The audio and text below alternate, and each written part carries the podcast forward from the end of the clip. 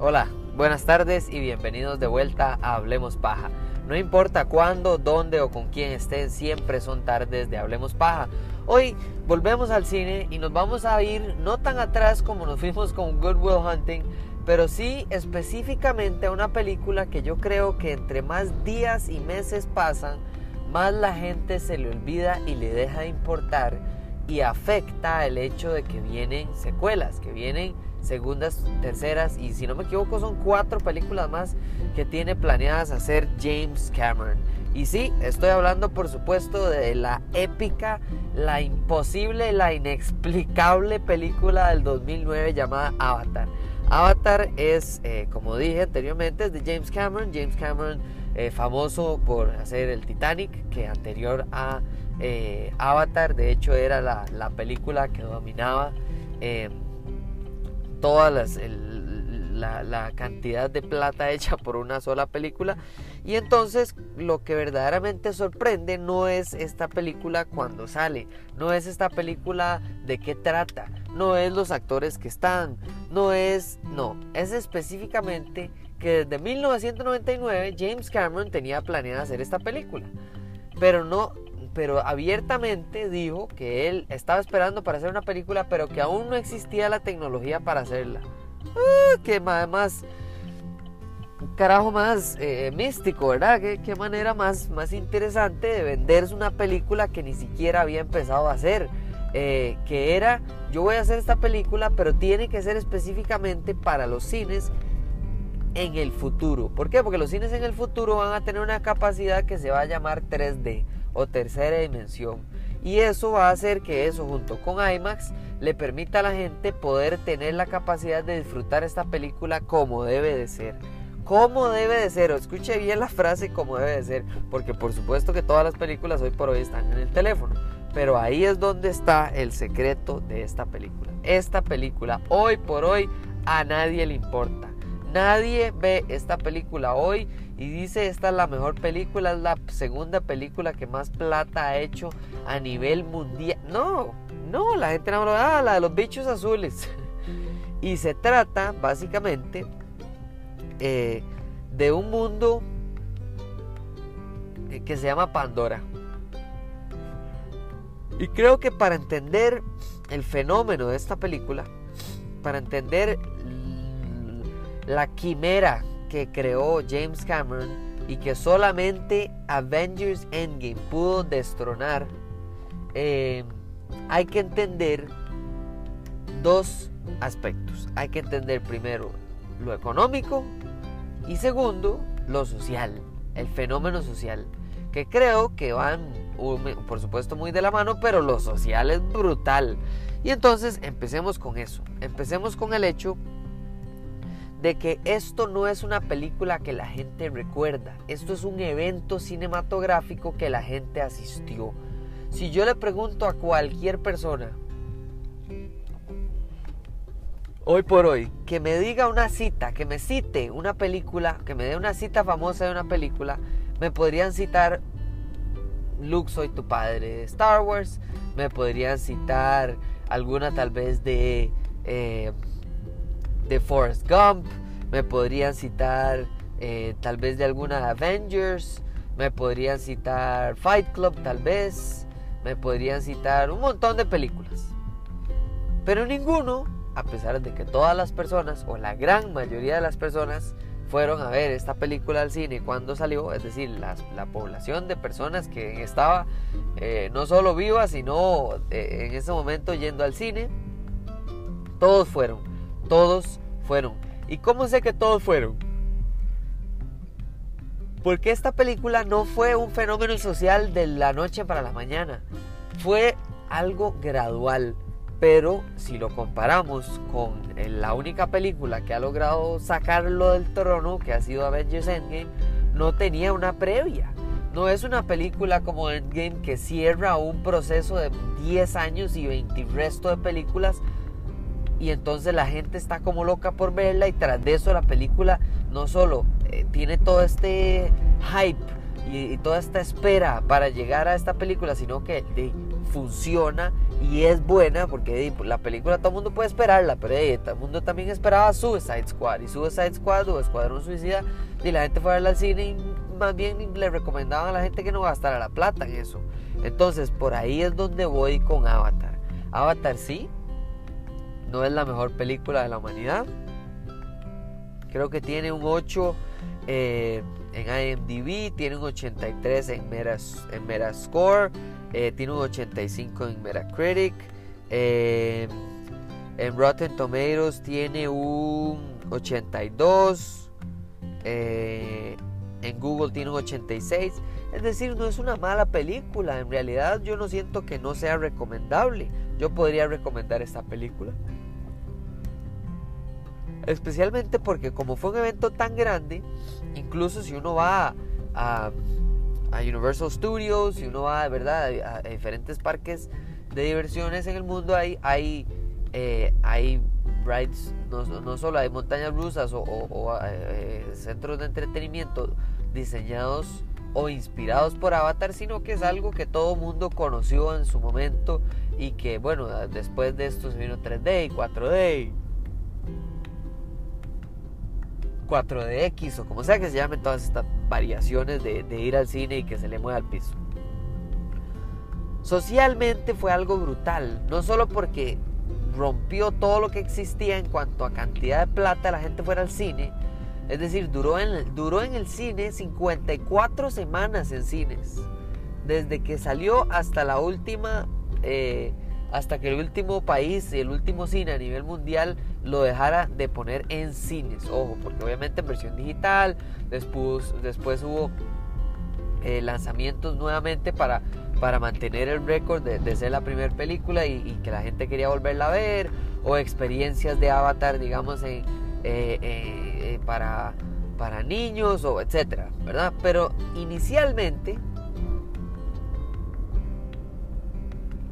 James Cameron hace esta película, que por cierto, eh, eh, hablemos de, la tecnología. Por supuesto que James Cameron sabía que la tecnología no existía, pero también ocupaba un poquitico de plata. O sea, más o menos eh, el, presupuesto es de 237 millones de dólares para el 2009. Eso es demasiada plata. Claro, cuando usted agarra esa plata y la multiplica en la cantidad de plata que él logró multiplicarla, la verdad es que a nadie le importa prestarle esa cantidad de plata porque hizo 2.7 millones, 2, perdón, 2.700 millones de dólares. 2.700 millones. ¿Qué? ¿Cómo 2.700 millones? Es demasiada plata. Es demasiada plata. Y eso que el presupuesto fue bastante elevado. Ahora, ¿por qué fue elevado? Socialmente incluso hubo un, fenómeno social y psicológico muy interesante de que la gente padecía de depresión después de ver esta película. Hubo una gran cantidad de personas que después de ver Avatar entraron en depresión porque no existía Pandora, porque no podían eh, eh, visitar este mundo, porque esto no era un mundo real. Ah, ¿cómo? Búsquenlo en Google. Yo, yo, yo lo leo y no lo creo. es, fue un fenómeno sin precedentes. La gente, el hecho de verla en 3D eh, y por supuesto la cinematografía es absoluta y totalmente fenomenal. Eso nadie se lo quita. Es una película también larga. No es fácil recomendar una película larga a, la gente porque la gente dice aburre después de dos horas. Dura dos horas 42 minutos. Es gigantesca. O sea, no, no, no puede ser. De eso ganó eh, mejor cinematografía en los Oscars.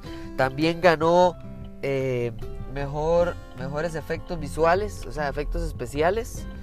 También ganó mejor eh, logro como director, es decir, de James Cameron, ¿verdad? Por su innovación, etc. Fue nominada a la mejor película, fue nominada a mejor dirección fue nominada a edición de sonido, edición de audio, etcétera, etcétera. Y entonces, eh, creo que lo importante es entender que el secreto de esta película estaba número uno en el reparto. Creo que el reparto fue fundamental. Los actores en ese momento, para el 2009, ya eran actores con nombre y con otros proyectos, pero no habían terminado de explotar la gran mayoría. Por supuesto que Sigourney Weaver es Sigourney Weaver, o sea, es, es gigantesca, ¿verdad? Pero Sam Worthington, ¿quién es Sam Worthington? Zoe Saldana, ¿ah? Eh, Stephen Lang, Stephen Lang estaba muerto y lo revivieron. Eh, Giovanni Ribisi, que por cierto, ese nombre, si usted ve la cara, usted dice, ah, ya sé quién es. Pero si yo le digo ese nombre, Giovanni Ribisi, estoy seguro que usted no sabe quién carajos es. Y en ese momento menos. Entonces yo creo que el secreto de esta película estaba más o menos ahí. El compositor, por cierto, James Horner, genial. El cinematógrafo, Mauro Fiore, mis me quito el sombrero con ese maestro, es espectacular, es increíble, es sin precedentes. Los efectos especiales tampoco tenían precedentes porque para el uso de 3D que tenía esta película fue espectacular. Hoy en día es casi una moda odiar esta película o criticarla o, burlarse de la escena sexual que tuvieron con, con las colas, los bichos. Y, y entonces lo que verdaderamente sorprende, lo que verdaderamente eh, eh, lleva a esto, a un análisis muy, muy, muy pesado, es cómo carajos esta película hizo 2.700 millones. ¿Cómo les explico? Vamos a ver. El Titanic era la película que más plata había hecho hasta ese momento. El Titanic duró no sé cuántos años en el cine, porque no había nada más que el Titanic, era lo único que había, no había otra opción, era el Titanic o alguna tontera. Y, y, y, el Titanic fue una película que también la gente cuando iba a salir, la gente decía, ¿qué, clase estúpido hace una película sobre un barco que se hundió? Es una tontera, güey. Y, fue un peliculón. Tras de eso, larguísima. La gente ni quería ir a verla por lo larga que es. Y James Cameron otra vez se monta en un platillo volador y sale a este mundo porque nadie sabe cómo él es capaz de siempre hacer esto. Y entonces, por supuesto que este señor decide que entonces va a ser una película, se va a llamar Avatar, se va a tratar de un mundo ficticio. Él, por cierto, escribió esta, esta película, no, no es de otros escritores, es de él. Él la dirigió, él la escribió, él la vendió, él la promovió, él buscó la tecnología, o sea, este mae se echó al hombro el, proyecto y de ahí funcionó de una manera que nadie nunca jamás había visto. O sea, la diferencia no puede, o sea, la diferencia no es de 100 mil dólares. La diferencia no son un par de, de DVDs extra que se vendieron. No, son más de 800 millones de dólares de diferencia entre esta película y la que le sigue después, que es Titanic, que más o menos son 2100. Eh, sí, Sí, como 2 mil, mil millones de dólares. Es demasiada plata, es demasiada diferencia. Y es porque fue un fenómeno social, ¿sí? La vara de la depresión, la vara de que también la gente eh, era un tema muy ligado al, cambio climático y la gente ya estaba un poquito más concientizada en que el cambio climático es algo importante, que existe, que afecta, que impacta, que etcétera. El mensaje social, el mensaje de naturaleza versus, eh, versus tecnología, eh, ¿verdad? Destrucción versus construcción o, así. O sea, e, e, es es interesante, después de todo es interesante. Usted puede criticar muchas maneras de cómo se desarrolla el argumento, un poquito tal vez del guion, etcétera, pero no creo que algo criticable sea el logro, pero impresionante que logró esta película. Ahora sí, nos vamos a por qué y al, lado, al lado monetario, al lado que demuestra Usted puede decir misa lo que usted quiera de esta película, pero al final de cuentas, ¿con qué vota la gente? Con su dinero. Y ya vamos.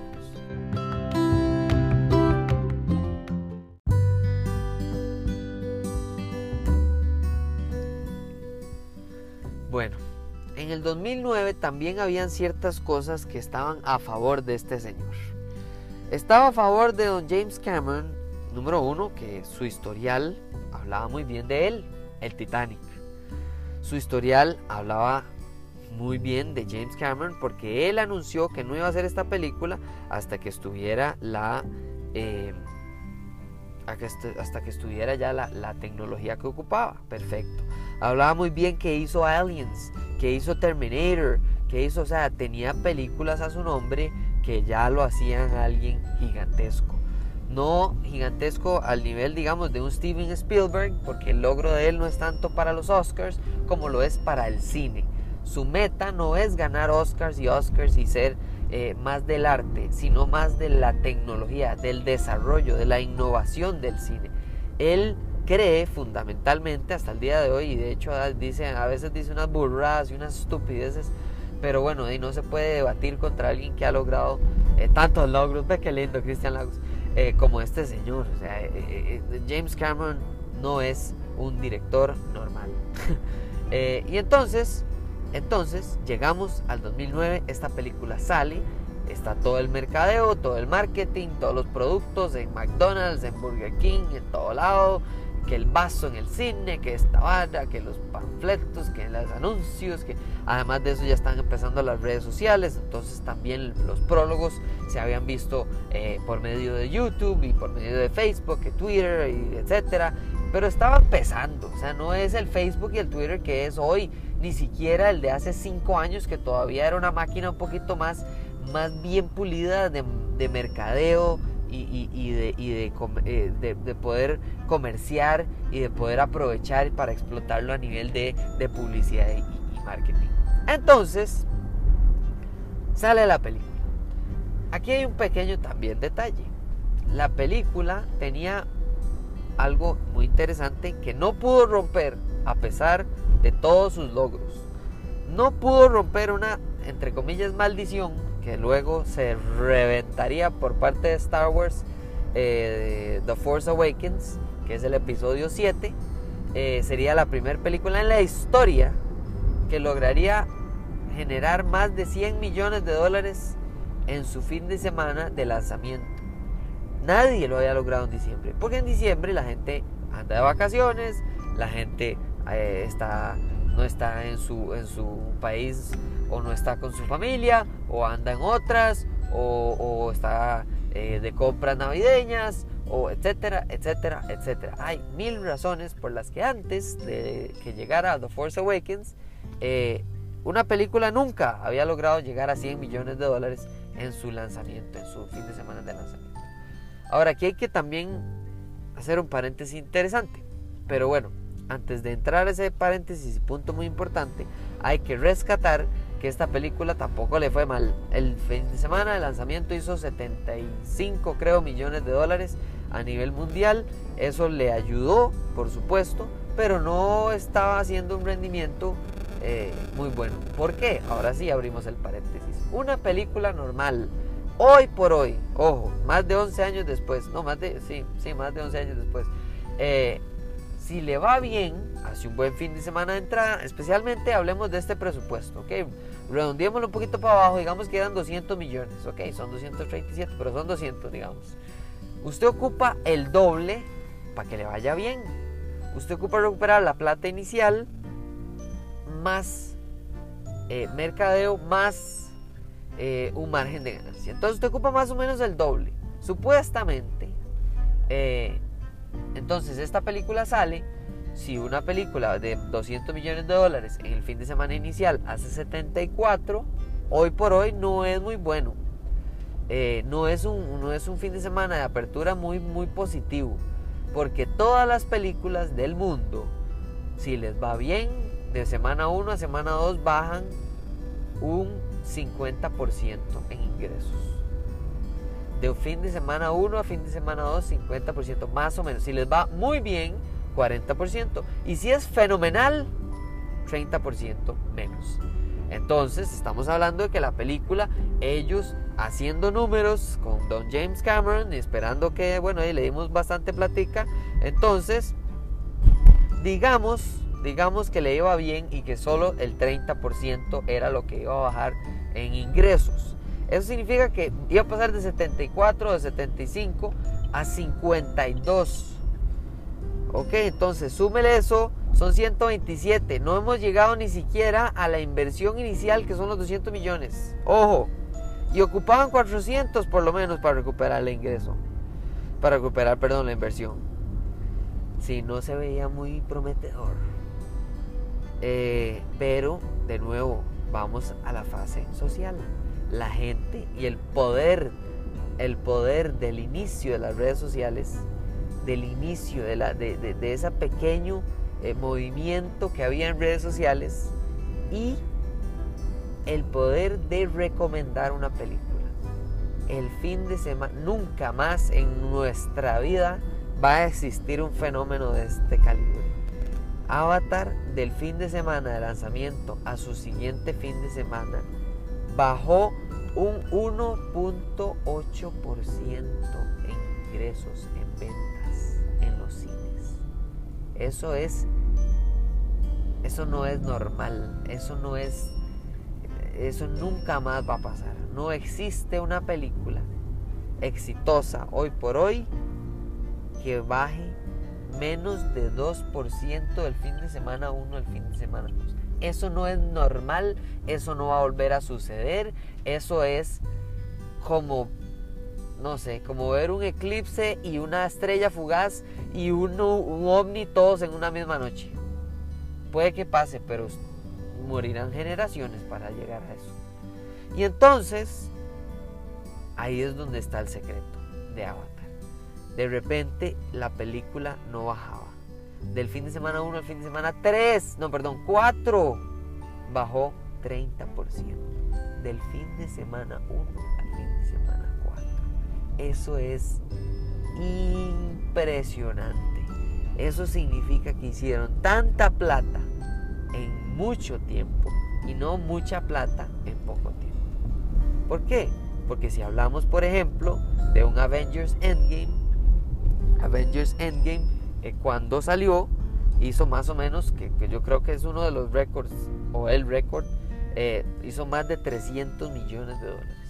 Entonces, por supuesto que aunque le fue muy bien en el segundo fin de semana, de bajó un, como un casi como un 40%, y sigue siendo un platal. Y después bajó otro 30% y sigue siendo un platal. En cambio, Avatar no podía darse ese lujo. Porque Avatar empezó con 70 millones. Señores, ocupamos más de 70 millones. El 60% de 300 y resto millones sigue siendo más que 70 millones. Entonces, Avengers Endgame podía darse el lujo de, de caer ese porcentaje tan normal. Que sigue siendo bueno, de nuevo, sigue siendo un buen porcentaje. Menos del 50% es un buen porcentaje fin de semana 1 a fin de semana 2. Es un buen porcentaje. Ahora llega este fenómeno y hace esta locura y de repente la gente lo empieza a recomendar y la gente empieza a volver a ir al cine múltiples veces a ver la misma película porque es una experiencia. Era como ir al parque de diversiones, era como ir a Disney, era una experiencia que nunca antes se había vivido. Era en 3D y usted sentía vértigo, usted sentía que estaba en Pandora, usted sentía que usted pasaba de ser humano a ser un eh, a, ser uno de los Nabú, creo que se llama Nabú. Eh, y entonces la persona en la audiencia se ve no solo invertida, sino que invertida a recomendarlo. Es como escuchar Hablemos Paja, ¿verdad? Usted lo escucha, disfruta el episodio, pero es tan bueno que hay que recomendarlo, ¿ves? O es tan malo que hay que recomendárselo a los enemigos. Pero el punto es que entonces esta película no llegó para ser normal, llegó para hacer algo que nunca más va a volver a suceder.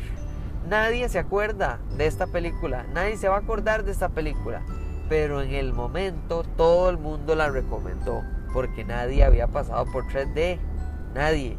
Es una película larga, no es fácil ponerla varias tantas veces al día porque hay 2 horas 42, solo hay 24 horas en el día. Usted, el cine no puede estar abierto 24 horas, número uno. Y número dos, aunque lo estuviera, eso les limita la cantidad de veces por día que pueden poner la película. Ojo, eso es espectacular. Duró 54 semanas en el cine.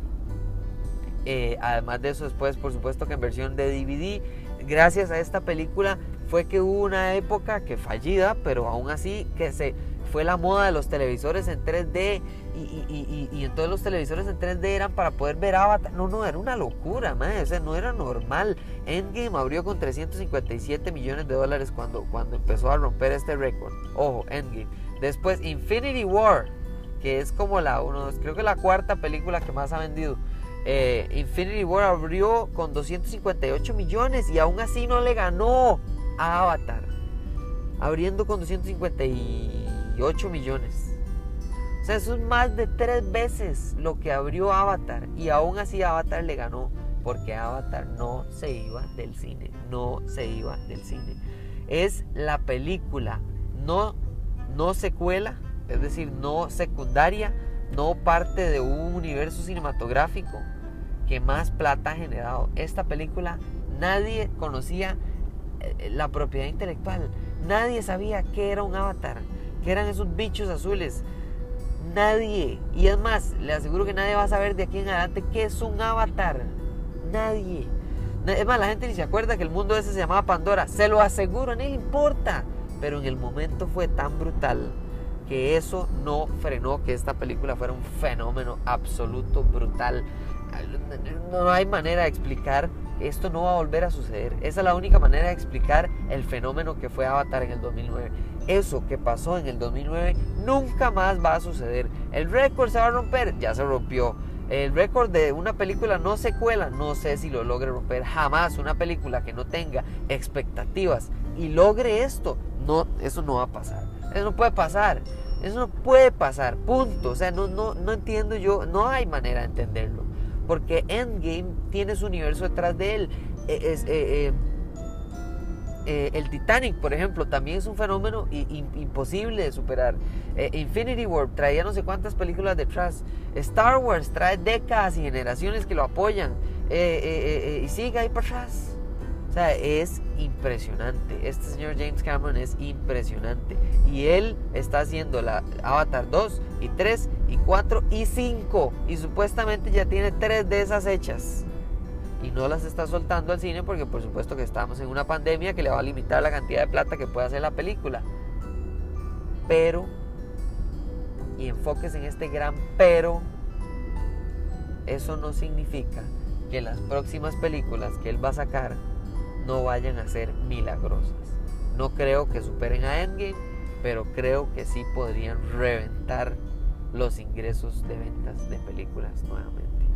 Gracias por escuchar este episodio, gracias nuevamente por recomendárselo a todo el mundo, gracias por, eh, por seguir acá, por, por ojalá si, si, me siguen en redes sociales, eh, eh, recomendaciones de películas, de, de todo lo que, lo, que, lo que se les ocurra que quieran quieran escuchar en esta hablada de paja. Y de verdad, muchas gracias y nos hablamos en el próximo episodio. Bueno, chao.